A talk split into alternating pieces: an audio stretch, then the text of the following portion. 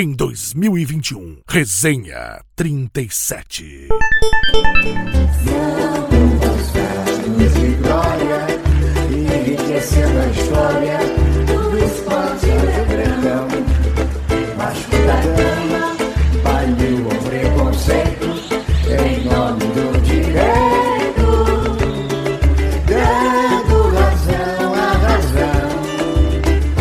faço uma distinção entre ser vascaíno e torcer para o Vasco.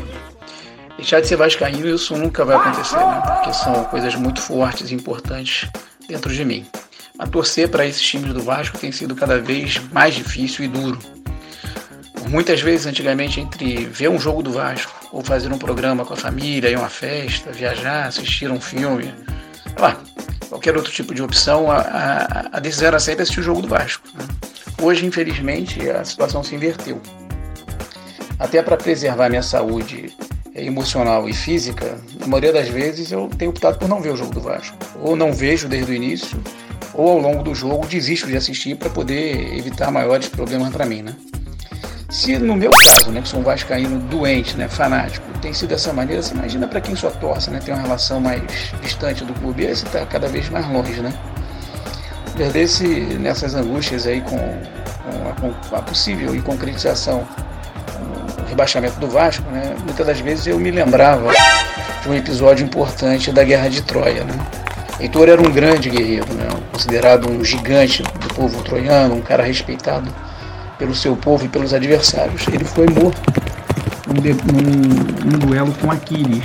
E após esse duelo, Aquiles expôs o corpo de Heitor à humilhação pública amarrou o corpo do, do, do Heitor a um cavalo e percorreu o campo de batalha intenção de ferir e acabar com a memória do Heitor e também atingir a moral do povo troiano. Príamo, o pai do Heitor e rei de Troia, um já idoso, entrou nos domínios gregos, né, no campo de batalha, para reclamar do corpo do filho, para que assim ele pudesse ter o, o funeral digno né, de, de herói de guerra, né, uma personalidade com a força que ele tinha.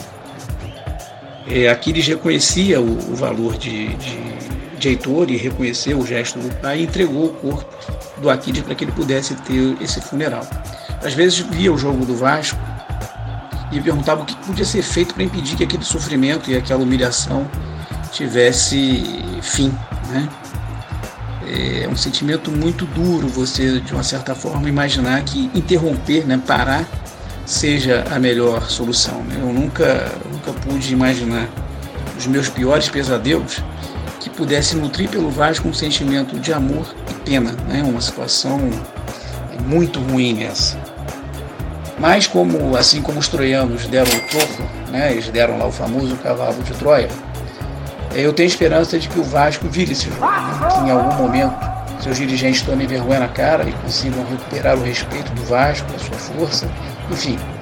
Deixar de amar o Vasco é algo impossível, mas eu quero voltar a torcer para o meu time com a mesma paixão, alegria e orgulho de outros tempos, né?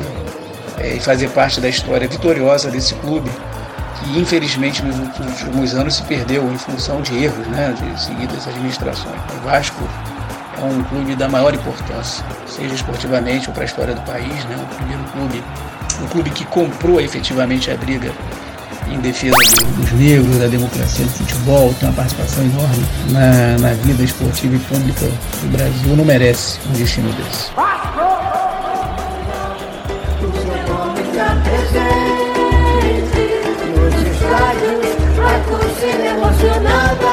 Nome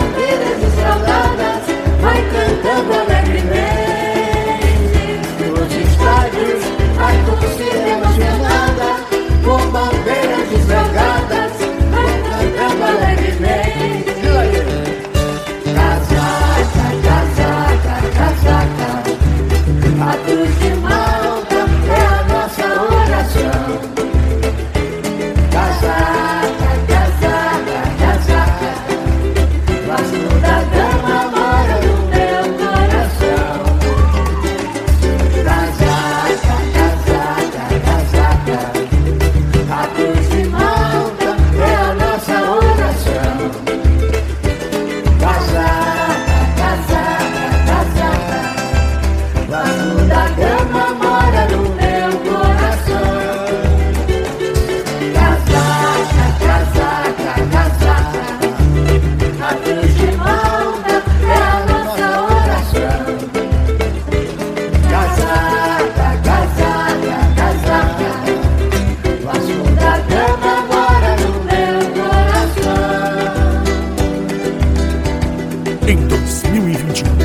em 2021. Resenha 37.